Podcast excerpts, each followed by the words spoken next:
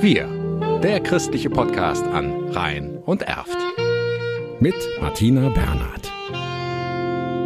Also da taucht dann einerseits äh, auf, dass gesagt wird, Merkel hat doch eine Million junge Männer nach Deutschland geholt, die sollen doch jetzt mal machen. Und gleichzeitig gehen Geflüchtete, um zu helfen und kriegen gesagt, so Leute will ich nicht in meinem Keller haben. Sowas macht Anna Breuer-Wirges ratlos. Sie koordiniert im Rahmen der Aktion Neue Nachbarn vor allem finanzielle Hilfen für Menschen in den vom Hochwasser besonders betroffenen Gebieten.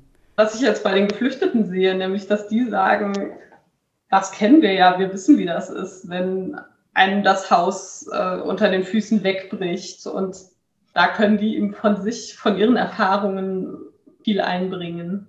Aber auf jeden Fall gehen sie sehr empathisch damit um und ähm, können gut verstehen, wie es den Deutschen jetzt geht. Und daher wollen Geflüchtete helfen, ist auch Ute Pratsch-Kleber überzeugt, um endlich als Teil dieser Gesellschaft gesehen zu werden. Pratsch-Kleber organisiert die ehrenamtliche Flüchtlingshilfe im Seelsorgebereich Rotbach-Erftaue. Also 30 syrische Frauen, die kochen jetzt äh, zum Beispiel seit einer Woche und bringen das in die Ortschaften äh, zu den Betroffenen. Da gibt es also jeden Mittag syrisches Essen und die Geflüchteten, ähm, die helfen jetzt beim Ausräumen, beim Kleidersortieren. Und das finde ich ganz großartig, dass die das, also was wir äh, quasi die Ehrenamtlichen denen gegeben haben, dass sie das jetzt zurückgeben wollen. Breuer-Wirges ergänzt hier gerne. Es gibt zum Beispiel aus Pulheim-Brauweiler eine ganz große Gruppe, die jetzt letzte Woche jeden Tag in der Eifel war und Keller ausgeräumt hat. Flüchtlingshilfe einmal ganz anders. Es wird viele solcher Beispiele geben. Breuer-Wirges und Pratsch-Kleber helfen jedem.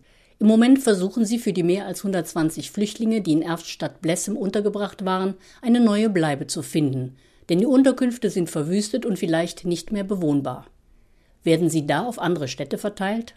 Nee, also das ist hier nicht der Ansatz. Also wir äh, möchten die schon in Erftstadt behalten, auch eben, äh, um die nicht aus dem gewohnten Umfeld rauszuziehen, eben weil Schule und Kindergarten, das bleibt ja.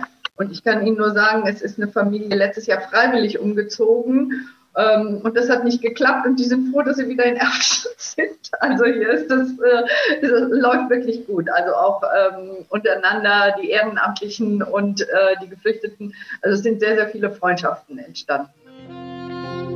Wir, der christliche Podcast an Rhein und Erft.